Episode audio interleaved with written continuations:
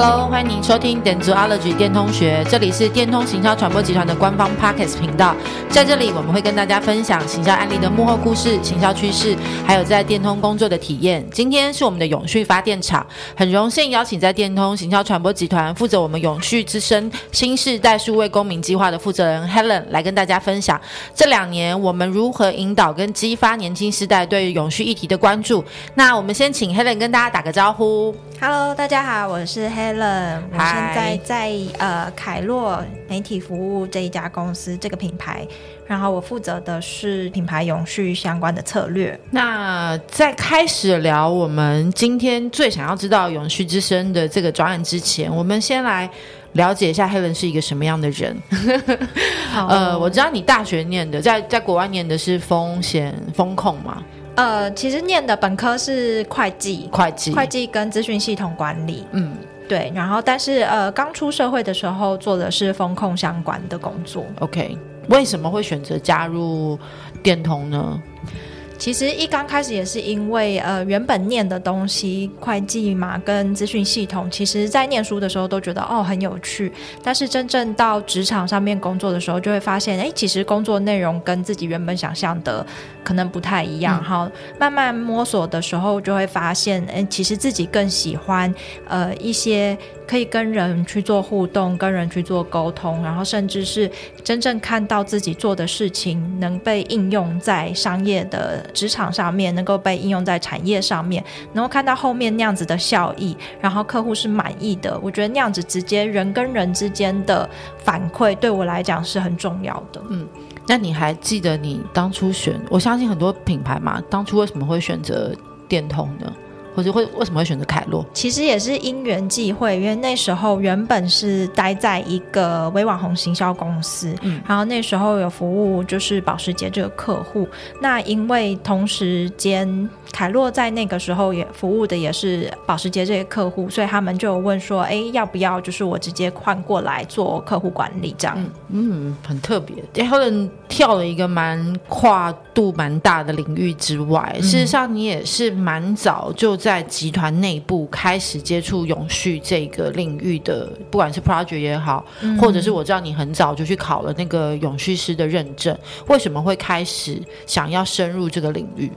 我觉得是因缘际会，非常的巧合。就是那时候刚一进电通的时候，我所在的这个团队。我的直属的主管 Dave，他其实那时候就是负责整个集团的社会影响力领导人。那他其实就会负责了整个集团的呃，在各个面向的社会影响力的一些专案。那因为这样子，所以我就有机会接触这方面的一些资讯，然后这方面的专案。然后那时候第一次帮助的是小梅的这个案子。那这个案子其实很有趣哦，它是。在我们找了一个就是台北最北边的这样一个乡镇，那它其实是就是不算是非常富裕，然后资源也比较匮乏的一个乡镇。然后我们透过我们的努力去帮助在地的小学生们，帮助他们能够发挥他们的创意力，然后真正把这个乡镇变成一个大家会想要过去参观，大家会知道这个乡镇跟他们特产是什么，跟他们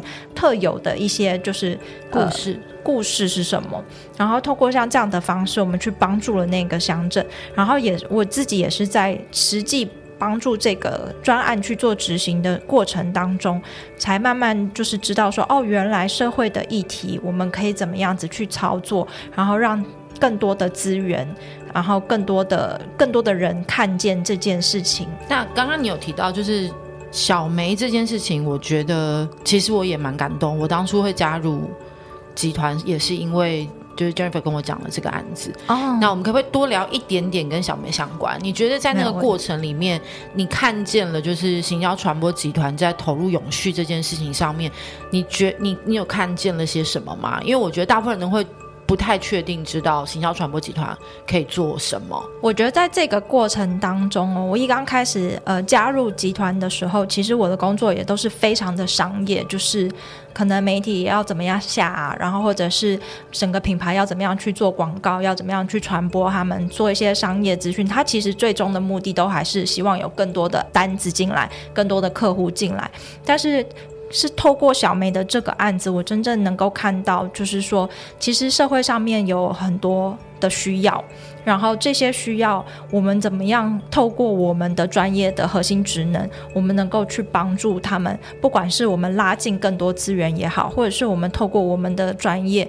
然后用创意的想法，让更多的人可以看见这件事情，让更多的资源可以再再进来。我觉得这是那个时候，呃，在小梅的时候，我觉得我看到非常特别的一个部分。可是我知道，就是事实上这件事情，当然就是帮助了外面的人，嗯、但在内部推动上，你觉得呢？你觉得在这个过程里面有得到什么启发，或者是你看见了，就是大家一起做这件事情，朝某一个方向前进？你觉得透过什么样的力量去完成这件事？呃，我觉得不管是在对外也好，或者是我们在对内的宣传，其实那时候遇到还蛮大的阻力，都是这跟我们平常的工作内容其实是没有那么有有关联的，所以大家其实对于这件事情，他们都觉得说还是在一个。我是特别花时间去做志工这样子的一个心态，所以那过程当中，其实我们花了蛮多的努力去跟我们的同仁去沟通说，其实你做的这一件事情不单纯只是做志志工，反而更多是我们可以怎么样透过做这一件事情，帮助集团建立一个良好的形象。那在未来，我们在更多层面的沟通上面，其实我们打开的是更多不一样的门。然后让更多的商业机会再进来，然后其实透过像这样子的方式，然后他们实际的参与，我觉得他们也就是真正看见那些小朋友，他们会跟他们对话，或者是他们真正去帮小朋友去帮助他们想象那些角色故事里面的这些主角，他们要讲什么故事，然后他们要他们是长什么样子，然后帮助他们优化变成一个这个。呃，行动的故事书，就是其实我觉得对于我们的同仁来讲，也有非常多的不一样的发展跟不一样的想法被激发。所以我可以说，因为永续这件事情，哎，不要讲永续好了，就是因为。我们想要让这个社会变得更好，好像开启了某些不同的视角，嗯、看议题的视角，然后找到合作方式的视角，甚至我们也找到了很多我们以往可能不会合作的 partner。没错，更重要的是让大家从平常工作的角度跳出来一点，看看这个世界跟我们所处的环境有什么。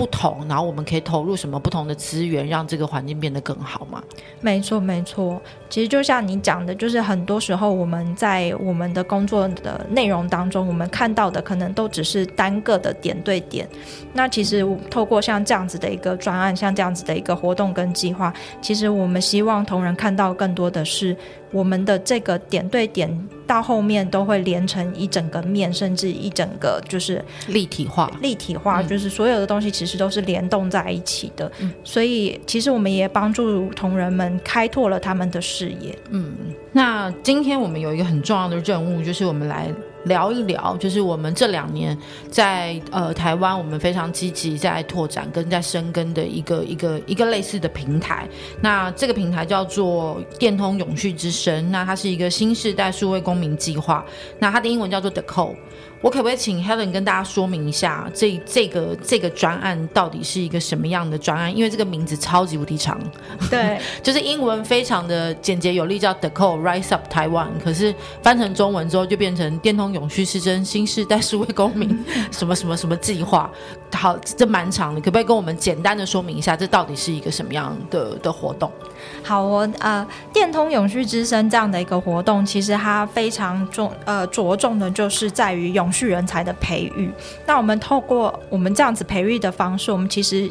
希望赋权给学生，他们的是一个是扶持他们的创意力，然后再多的是我们透过这样子的一个计划，我们去看到我们的未来的人才，他们需要发展的这些职能在哪边，我们可以怎么样去帮助他们培育他们这样的一个职能，然后更多的是我们鼓励多元，我们希望是跨领域的合作，让学生他们不单单只是就他们的科系毕业之后，他可能就很专精在他这个领域，但是在未来的社职场的社会当中，其实你更多的是需要跨领域的一个合作，你需要一个更更通识这样子的一个专业能力。那再过来的话，就是倡导充权。我们希望就是呃学生他们有他们自己的想法，有他们的自己的意见。那我们希望他们的这些观点能够被听到、被看到。那我可以说是为什么？就是电通要在青年学子这一块有这么多的资源溢注在这里呢？我觉得就是这么多事情要做，嗯、为什么会特别选在教育青年学子这一块？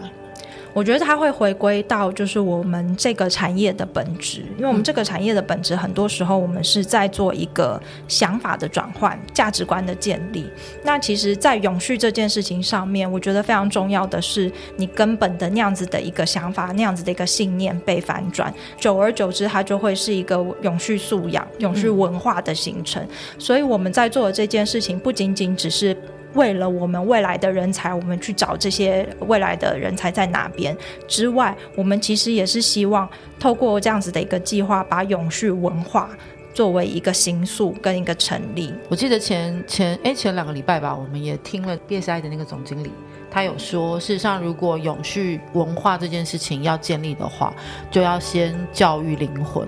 那灵魂这件事情就要从就是教育来。那教育某种程度就算是一个沟通嘛，对吧？那我想问的是，那事实上很多品牌都在深耕校园，很多品牌也都都也都在做类似这种就是校园竞赛。嗯、那电通跟其他品牌或跟其他领域在做这件事情上面不同之处在哪里？我觉得其实呃，我们在我们在对外宣传这这个计划的时候，其实我们也很常被问到像这样子的一个问题。那其实我觉得，在本质上面，我们每一家企业在做这样子的人才培育的计划，其实本我们我们的本质并没有差别，我们都是希望能够有更多更好的青年才俊的的发展的培养。但其实以电通的角色在做这件事情的时候，我们会看到。我们其实我们的产业，因为我们是传播产业的龙头，所以其实我们有很多的媒体资源，然后我们有很多的关系的网络。其实透过我们像这样子的联动，我们一一带头去做这件事情的时候，其实我们推动的这个计划是更全面、更完整，然后甚至是更被更多人知道的。所以这是我我觉得我们在做这件事情跟其他的产业在做这件事情不同之处。我们来谈，就是这个活动，当然就是。我觉得我们刚刚听到一件事情是是很，我觉得是很美好的啦，就是我们创建一个平台，让这个平台让大家在上面对于永续这件事情开始有很多的交流，有很多的互动。那品牌可以听到青年学子对于这些议题的观点，可以听听看他们的想法。那这些大学生们也可以知道。未来如果要进入职场了，他们真的要面对跟他们要处理的议题有哪些？那他们可以开始提前做备战的准备。可是这个活动对于电通跟对于客人在做完之后，你觉得能带来最大的价值跟最大的意义会是什么？我觉得我们当初在设计这个学院的时候，其实我们非常想要做的事情就是回归到原本我们做这件事情的初心，就是一个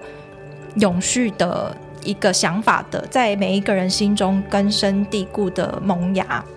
然后让这些学生，他今天参与完这个活动，他不仅仅只是参与完这个活动，而是在他生活的每一个面向，甚至在在他未来参加入这个工作之后，进入职场之后，其实他在做的每一个选择，他都应该要知道有一个更永续的选择机会。嗯，然后这个永续机会是不单单是呃能够让自己直接的，比如说让客户变得更好，反而是让进而让整个社会、让这个环境变得更好的。所以，我们希望。是很多的像这样子的一个永续观念的一个萌芽，可以根深蒂固在学生当中。那对品牌而言来讲的话，其实我们也希望他们参加这个活动。到后面，他们的 take away 不单单只是学生他们的这些创意想法，而更多的是他们透过加入呃参与在这个活动当中，他们能够听到学生他们的声音，他们能够知道现在的呃年轻人他们在想什么，然后更多的是他们的品牌，不管是在他们的产品、他们的服务的设计上面，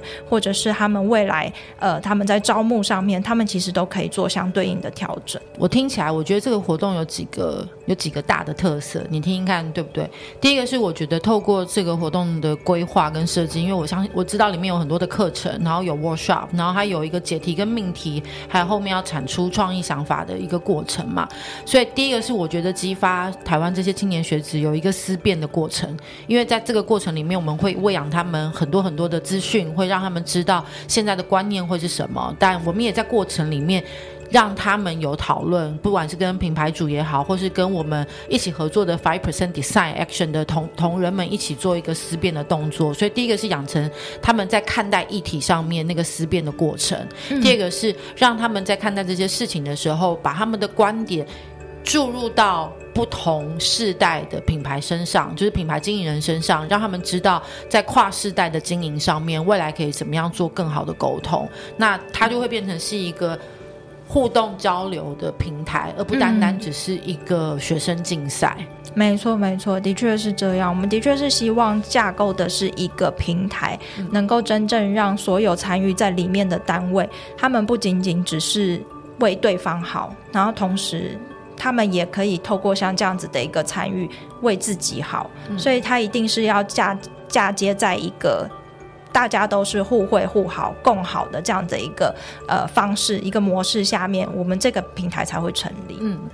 但我知道今年是第二年嘛，我们可不可以先请你分享一下，就是去年第一年的时候，在办完之后，你心中最大的就回首决赛那一天、决赛那一天结束那一天，你觉得最感动的点是什么？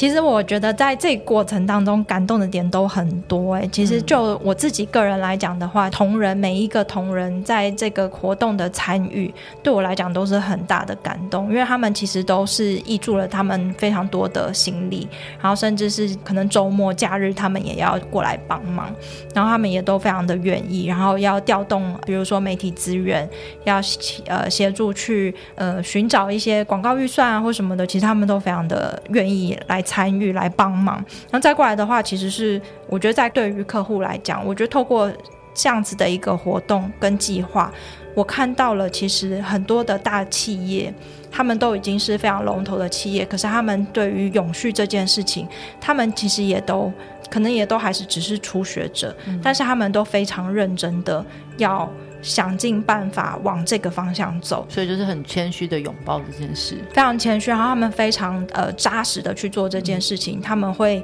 呃真正就是落地到呃每一个展览或者是每一个小型的策展活动，他们都是亲力亲为的去去帮忙，然后甚至是参加这个活动，他们也都非常愿意跟学生去做交流，然后甚至我们交流的时间有超过，他们也都无所谓，然后他们都非常认同学生他们在做的事。事情给予他们很大的帮助。那、嗯、再过来是，我觉得是，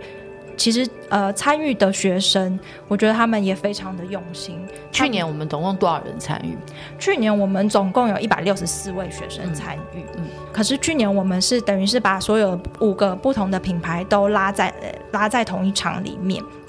那其实学生他们在做的议题会有一点点不一样，嗯，那但是每一位学生，就是每一组的学生到后面，我们都可以看到他们真的是非常的用心在做他们的提案，尽管我们后面让他们在。做提案发表的时候，每一组其实只有五分钟的时间，非常非常的短。但是他们为了这五分钟，他们去拍影片，他们去制作影片，嗯、然后甚至是他们可能去找什么 AI 的动画什么的，嗯、然后他们用很很精彩的方式，然后把他们的想法、把他们创意呈现出来。嗯，所以就是透过这个过程，事实上品牌主也看到学生们事实上有很充沛的能量，不管是创意也好，或者执行力也好，就他们。不单单只是学生，是他们，他们都可以就是扛起很多可能是很重要的角色。那我觉得学生也透过这个方，也透过这个机会，更了解这些品牌，不单单只是在销售产品给社会大众，而是他们事实上是为这个环境跟为这个社会想要挹注更多的心力在这边。那今年呢？今年有没有什么特别的不同的规划？今年呢、啊，去年我们主要还是 focus 在永续的这样子一个意识的萌芽。那今年的话，其实我们更 focus 是在实作上面。嗯，今年我们不仅仅是我们希望透过更多的场次，呃，接触到更多的学生，帮助到更多的学生之外，还有一个非常重要的部分，就是我们跟呃每一个参这一次参与的品牌，我们都跟他们谈好，就是后续学生他们的提案是真正可以被。在某种形式上面被得以落实的，嗯、所以这会是今年非常大的一个亮点。嗯，那今年的招生开始了吗？目前招生已经开始了，欢迎大家踊跃报名。怎么报名呢？到 IQ Pass 上面搜寻电通永续之声工作坊就会看到喽。在 IQ Pass 上面搜寻就可以看到。那有任何参赛条件吗？参赛条件的话，基本上非常的简单，就是只要你是大学生，一定要大学生。像我如果是在职 EMBA 的学生，可以参加吗？EMBA 研究所可以。OK。对，有没有听到大家？赶快来。还有吗？还有其他吗？我们今年参与的品牌有中宝科技，然后有星光三月，也有国泰金控。所以其实这三个不同的产业，他们提出来的命题都非常的不一样。嗯、那呃，就是欢迎大家到 Acupass 活动通上面去看每一个品牌他们的命题是什么，然后针对你有兴趣的命题来来参加来报名。我觉得想要参加的人应该还是会有一点点有一点点迟疑，因为会不知道，就是我到底来参加之后，我要投入什么，我会获得什么？可不可以帮我们再清楚地说明一下？就是来参加这个活动，呃，学生们可以获得什么？那在这个过程里面，他可能要参与哪些行动？然后最后他可以得到一个什么东西？呃，学生们就是带着。一颗快乐的心来参加，其实我们的门槛非常的低，基本上只要你是大学生都可以来报名参加。嗯、然后我们会是在十月到十一月中左右这样子的一个时间，然后中间的过程当中呢，除了我们会提供给你线上课程，然后还有所有相关的知识之外，什么样的线上课程？我们的线上课程分成就是我们的呃基本的行销，怎么样做行销的提案，嗯、怎么样什么叫做 marketing，什么样叫做行销，然后。再过来的话，会有永续知识的 one on one，然后其中也包含了呃，对我们产业非常重要，就是教育大家所谓的媒体试读是什么。嗯、然后再过来的话，就会是就是所有跟呃什么是所谓的设计思考，嗯，然后三个品牌的的资讯，对，三个品牌的资讯、命题资讯都会提供给学生们。那等于学生们他们拿着品牌的命题，然后再再参加这个线上课程。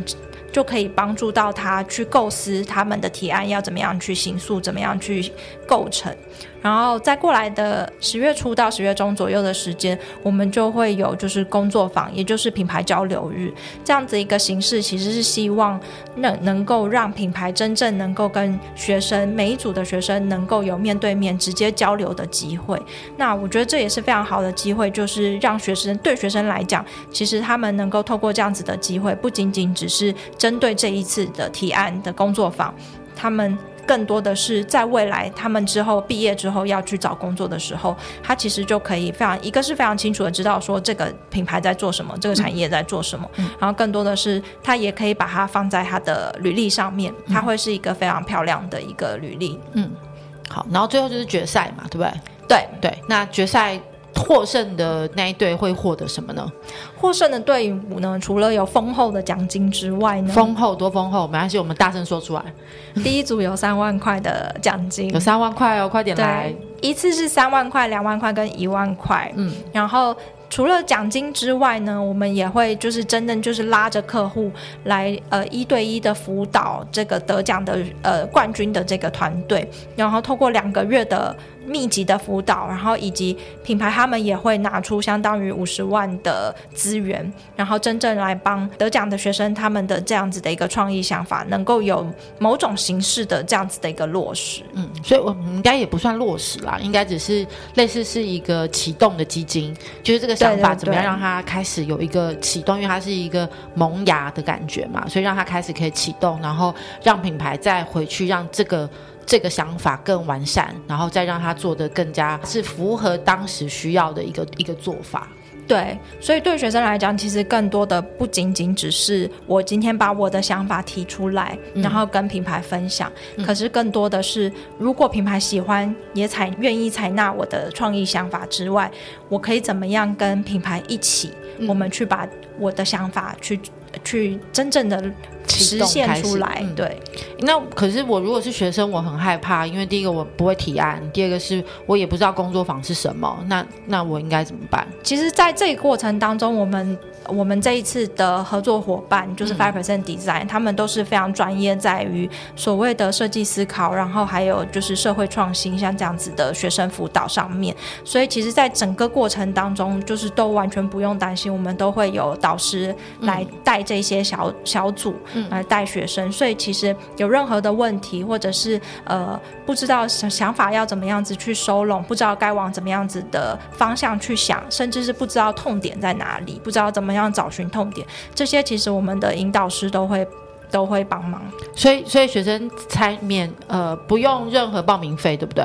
不用，然后单独一个人就可以参加吗？还是我单独一个人就可以？就我一个人也可以？那最多多少人组队？有上限吗？最多六个人，最多六个人，嗯，所以我来了之后，我就会获得第一个是跟行销相关的知识，第二个是跟永续相关的知识，第三个是跟媒体相关的知识，再来是我还可以参加一个由 Five Percent Design Action 创立的那个工作坊，所以他们会用 Design Thinking 的方式带着我去做完所有，去找到议题，然后找到方法，然后找到创意思索的方式，然后教我怎么提案，然后最后提案过程中，我还可以跟这三个品牌的客户做互动，然后如果我真的得奖了，我还有可能成为启动这个想法的团队的一员，是是这样子吗？没有错，而且在这个过程当中，我们的同仁，电通集团的同仁也都会进来帮忙，嗯、然后在呃优胜的这个前三名的这个团队，我们更是有电通品牌大使的这样子的一个加速器